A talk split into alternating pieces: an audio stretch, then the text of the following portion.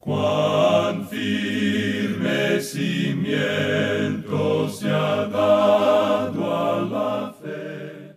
A través de la Biblia, un análisis de la Biblia libro por libro que le ayudará a crecer espiritualmente. Estos estudios fueron diseñados por el doctor J. Vernon McGee. Acompáñenos en este fascinante recorrido a través de la Biblia. La palabra Bienvenidos a través de la Biblia, el programa donde conocemos a Dios en su palabra, dándole la bienvenida a otro recorrido en la palabra del Señor. Iniciamos este tiempo en oración. Padre eterno, queremos que tu palabra nos hable, nos instruya y nos corrija. En el nombre poderoso de Jesús. Amén. Continuamos hoy estudiando el capítulo 14 de esta epístola del apóstol Pablo a los romanos. Y en nuestro programa anterior decíamos que el hombre es totalmente incapaz de ver o entrar en el reino de Dios sin tener un nuevo nacimiento. Este reino no tiene nada que ver con comer o beber o ayunar o con dejar de comer carne los viernes o no comer cerdo o tener una dieta vegetariana. Esas cosas no tienen nada que ver con esto. Ahora, la justicia que se menciona en el versículo 17 tiene el mismo significado que hemos encontrado en las otras porciones de esta epístola a los romanos. Quiere decir estar bien con Dios. Significa haber vivido una vida agradable para Dios y en el Espíritu Santo. Esto va con la justicia y tiene que ver con nuestro andar, nuestro andar en el Espíritu. Es más práctico que teológico, es más moral que oral.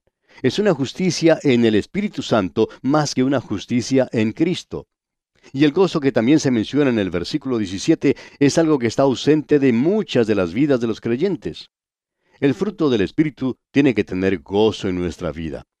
Esto no quiere decir que siempre uno tiene que andar sonriendo como una propaganda de un dentífrico. Algunas veces hay maestros de ceremonias que, por falta de otra cosa que decir, nos invitan a todos a sonreír. Pero aprendí hace mucho tiempo que no tengo que sonreír simplemente porque me lo pida un maestro de ceremonias. Esto no indica nada en cuanto si tengo a Cristo o no lo tengo. Creemos que es más bien relacionado directamente con el gozo que uno tiene en su corazón. Y ahora el apóstol Pablo nos dice aquí en el versículo 18 de este capítulo 14 de la epístola a los romanos, porque el que en esto sirve a Cristo agrada a Dios y es aprobado por los hombres. Ahora el apóstol no está tratando de decir que no habrá literalmente un reino en la tierra. El Señor Jesucristo dijo allá en el Evangelio según San Mateo capítulo 26, versículo 29, Y os digo que desde ahora no beberé más de este fruto de la vid hasta aquel día en que lo beba nuevo con vosotros en el reino de mi Padre. Habrá literalmente un reino en esta tierra. El apóstol está hablando de una región espiritual en la que usted entra por medio del nuevo nacimiento. Y estas son las cosas para el que está sirviendo a Cristo. En esto agrada a Dios y es aprobado por los hombres. Ahora esto no quiere decir que los hombres se van a poner a aplaudirlo y a vitorearlo porque sea un creyente. Lo contrario es más posible. Hasta lo pueden perseguir. Pero por debajo, los hombres aprueban a los creyentes que son genuinos, y también desprecian y rechazan lo que es hipócrita y lo que es falso. Ese es un gran principio de conducta. El andar y el hablar del creyente debe agradar a Dios y lograr la aprobación de la conciencia de los hombres. Veamos ahora el versículo 19. Así que sigamos lo que contribuye a la paz y a la mutua edificación. El propósito del apóstol Pablo es el de dar una exhortación al creyente, y es una exhortación doble. El buscar la paz en este versículo quiere decir proseguir hacia el blanco. El creyente tiene que hacer un esfuerzo sincero por evitar el uso de comidas u otras cosas que puedan ofender al hermano. De paso, podemos decir que este es el aspecto negativo de la exhortación que está dando Pablo. Tenemos que fijar nuestras miras en los valores espirituales, justicia, paz y gozo en el Espíritu Santo. Esas son las cosas que nos edifican y no nos destruyen. Es imposible crecer para el Hijo de Dios, como veremos dentro de poco, aparte de la palabra de Dios. Luego en el versículo 20 leemos, No destruyas la obra de Dios por causa de la comida. Todas las cosas a la verdad son limpias, pero es malo que el hombre haga tropezar a otros con lo que come. Fíjese usted, no destruyas la obra de Dios por causa de la comida, dice. El creyente tiene la libertad de comer carne o dejar de comerla. La carne no nos ensalza ante Dios. Pero por el bien de lo físico, no destruya la obra de Dios en el corazón de algún creyente débil. No haga algo que cause un mal grande en su vida. Aún el veneno viejo puede ser peligroso. Lo que es alimento para una persona puede ser veneno para otra. En Esaú tenemos un ejemplo. Él no tenía ningún respeto para con Dios. Tampoco apreciaba su primogenitura y estuvo dispuesto a cambiarla por un plato de lentejas. Nuestro consejo, amigo oyente, es que no venda usted su primogenitura para satisfacer su apetito. Leamos ahora el versículo 21. Bueno es no comer carne, ni beber vino, ni nada en que tu hermano tropiece, o se ofenda, o se debilite. Pablo vuelve otra vez al tema de comer y beber, y pensamos que en esto a veces ofendemos a algunas personas. Ahora el versículo 22 nos da el segundo gran principio de la conducta cristiana. Escucha atentamente mientras leemos. ¿Tienes tu fe? Tenla para contigo delante de Dios. Bienaventurado el que no se condena a sí mismo en lo que aprueba. El apóstol Pablo está presentando aquí el otro aspecto de la conducta del creyente. Nos está diciendo que cuando esperamos o tratamos de hacer algo para Dios, debemos hacernos la pregunta, ¿es propio para mí el hacer esto? ¿Lo puedo hacer con gran entusiasmo, expectación y gozo? En esta exhortación miramos hacia atrás, hacia lo que hemos hecho. Dice, bienaventurado, es decir, feliz es el hombre que no se condena a sí mismo en lo que ha hecho. Permítanos ahora usar una ilustración un poco ridícula. Esperamos que no sea malentendida. Alguien hizo esta pregunta. ¿Puede un creyente emborracharse? Y la respuesta es sí. El hijo pródigo era un hijo que se había ido a un país lejano, y de seguro que él hizo eso y otras cosas más pero él siempre era un hijo. Ahora bien, ¿cuál era entonces la diferencia entre él y los cerdos que cuidaba? Pues simplemente que nunca hubo un cerdo que se levantara y dijera, me levantaré e iré a mi padre. Ese hijo pródigo entre los cerdos dijo, a mí no me gusta esto, lo odio, voy a salir de aquí, me voy a levantar para ir a mi padre y decirle lo pecador que soy y lo que he hecho. Pues bien, entonces, ¿cuál es la diferencia entre el hombre creyente que se emborracha y aquel creyente que no se emborracha? ¿Cuál es la diferencia? O quizá podríamos hablar de otro hombre. El hombre del mundo que se emborracha. ¿Cuál es la diferencia entre los dos? Es simplemente esta, que el hombre del mundo a la mañana siguiente se levantará con un fuerte dolor de cabeza terrible y se pondrá un poco de hielo en su sien.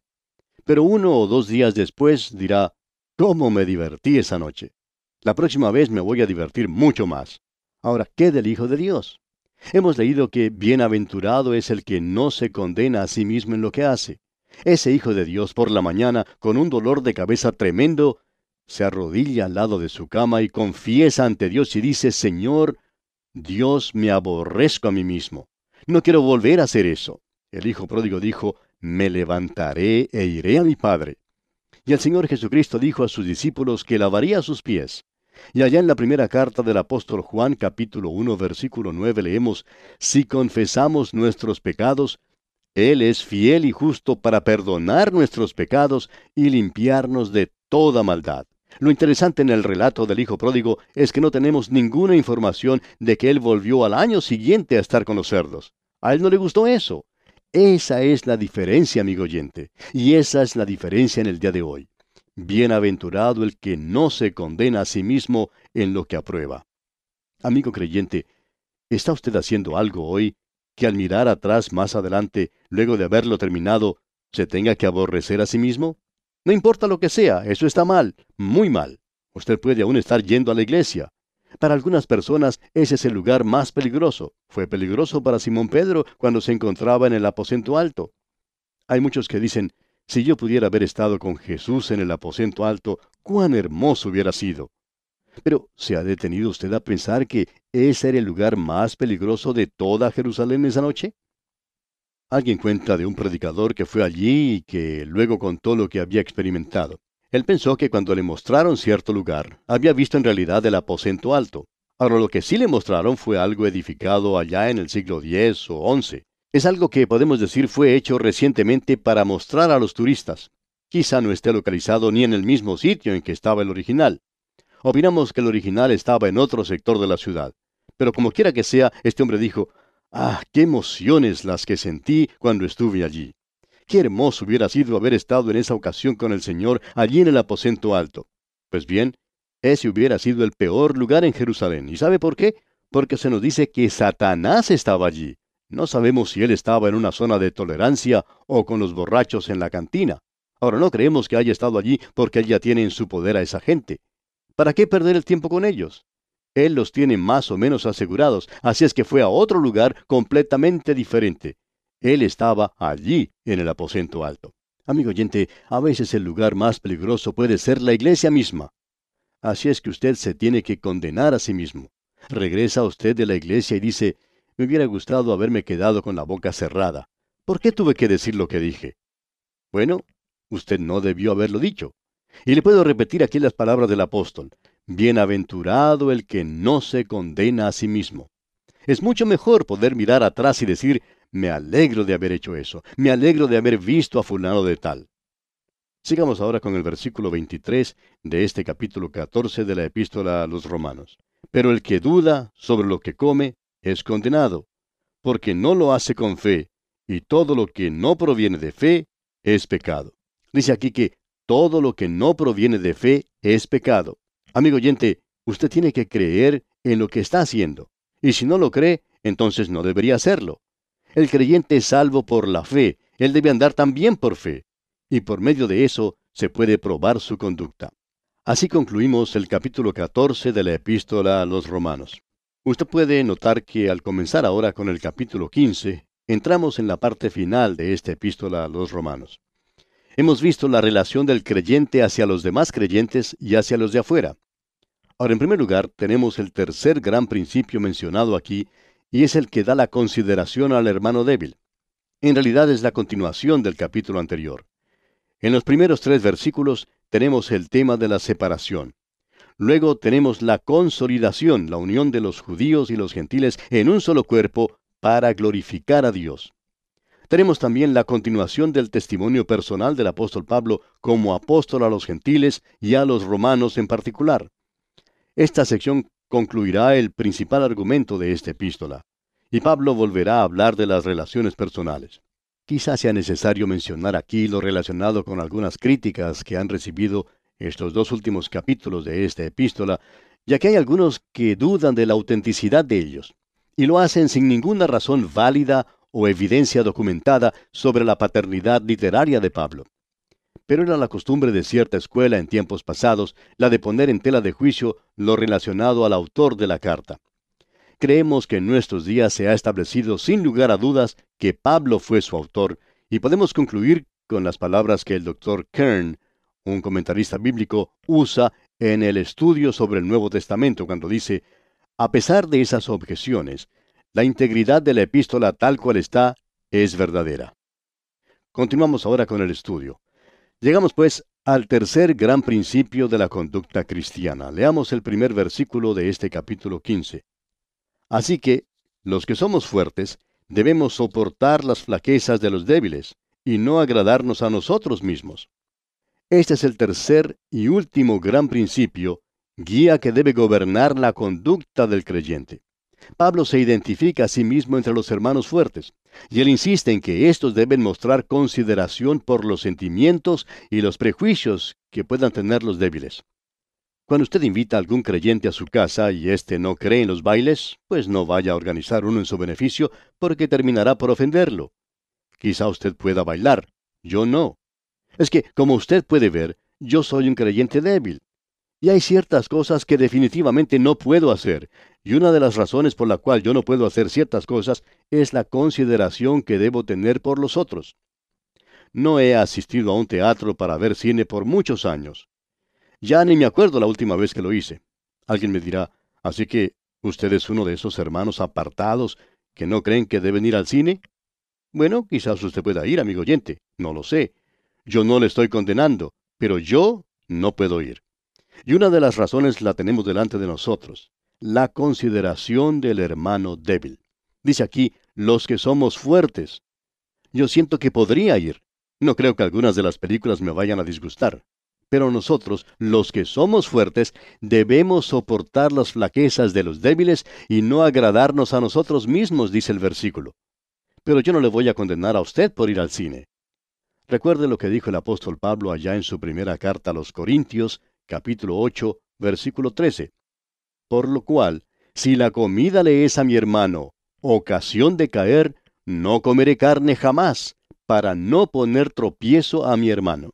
Pablo parece decirnos, yo puedo comer carne, me encanta comer un buen asado, pero no lo voy a comer si ofende a mi hermano. Y en su primera carta a los Corintios, capítulo 10, versículo 24, leemos, Ninguno busque su propio bien, sino el del otro.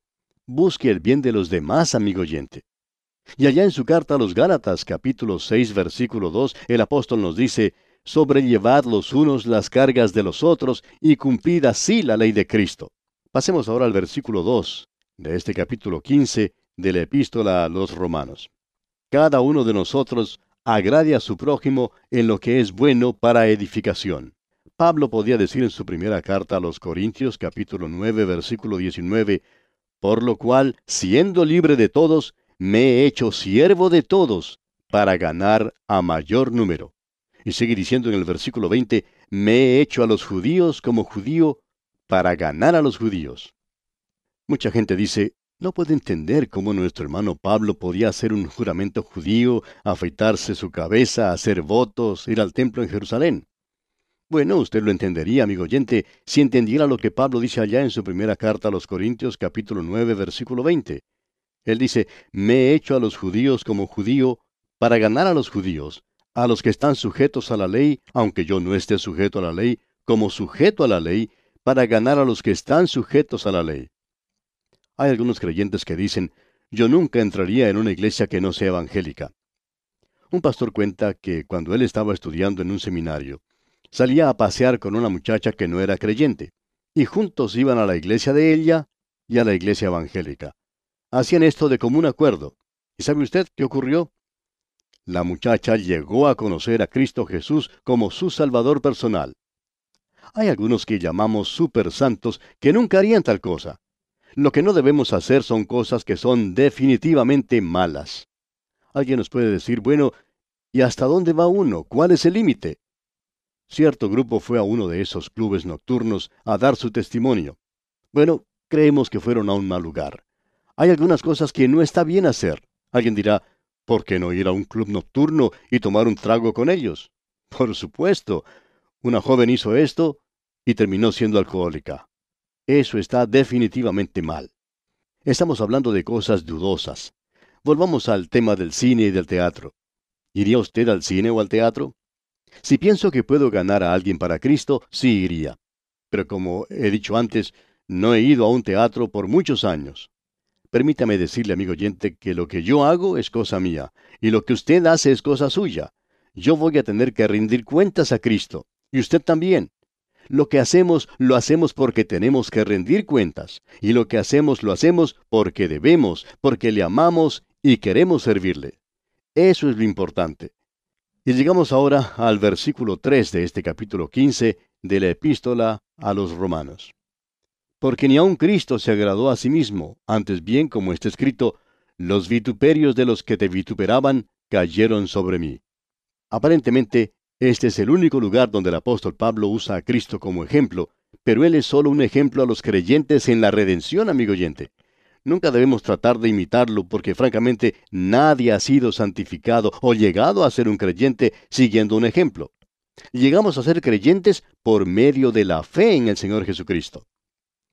Llegamos ahora a la segunda sección de este capítulo 15 de la epístola a los romanos.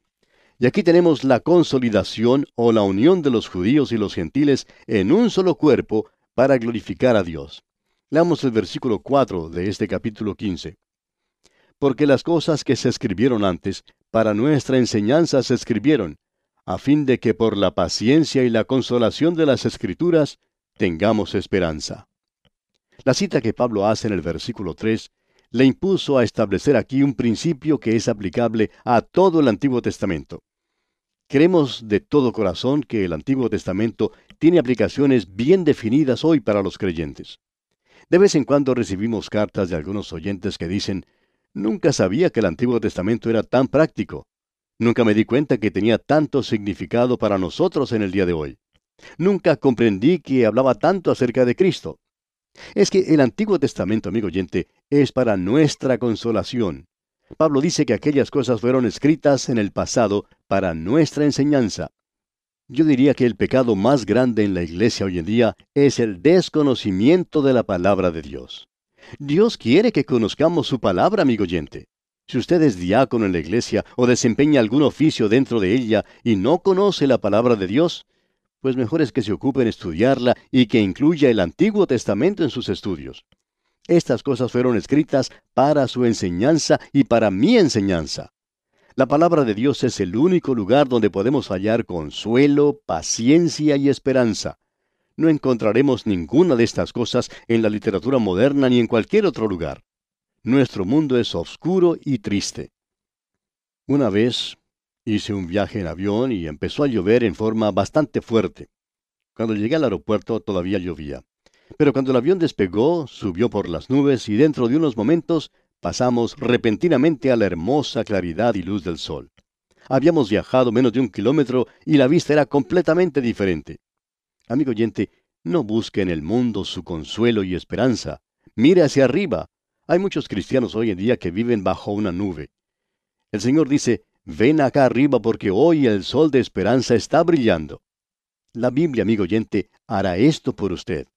El apóstol Pablo dice allá en su primera carta a los Corintios capítulo 10 versículo 11, y estas cosas les acontecieron como ejemplo y están escritas para amonestarnos a nosotros, a quienes han alcanzado los fines de los siglos. Cuando estudiamos acerca de David, recibimos muchas cartas que decían que la historia de David les había servido para darles mucho ánimo. Alguien dijo que estaba pasando por un periodo oscuro en su vida y que el estudio de David llegó precisamente en la hora que lo necesitaba, pues lo libró del suicidio. Y este es el motivo por el cual Dios nos dio su palabra, amigo oyente. Puso de manifiesto el pecado de David. No fue un cuadro muy bello, pero Dios lo pintó así tal como era. Y toda la Biblia, amigo oyente, toda ella es para nuestra enseñanza, para darnos consolación, paciencia y esperanza. Leamos ahora el versículo 5. Pero el Dios de la paciencia y de la consolación os dé entre vosotros un mismo sentir según Cristo Jesús. El apóstol hace una pausa aquí para orar que las bendiciones que son encausadas solamente por la palabra de Dios puedan influir tanto entre judíos como gentiles en el cuerpo de Cristo. No que estas dos agrupaciones estén enteramente de acuerdo entre sí en cuanto a la cuestión de carnes y bebidas, sino que puedan demostrar que son uno en cuanto al amor y la consideración mutua. Y ahora en el versículo 6 leemos, para que unánimes, a una voz, glorifiquéis al Dios y Padre de nuestro Señor Jesucristo. Debe haber tal armonía en su alabanza que revelen la unidad de creyentes.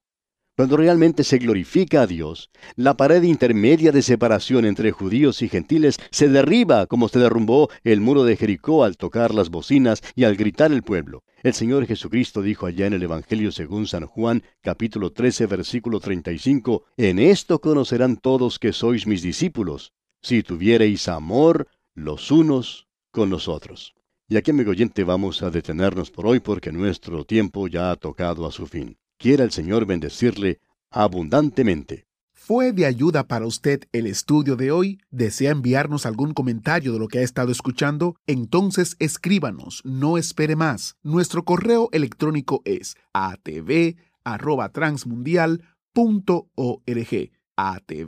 atv@transmundial.org. Si desea recibir las notas y bosquejos de lo que estamos estudiando, suscríbase gratis en nuestra página en internet a través de la Biblia.org barra notas. A través de la Biblia.org barra notas.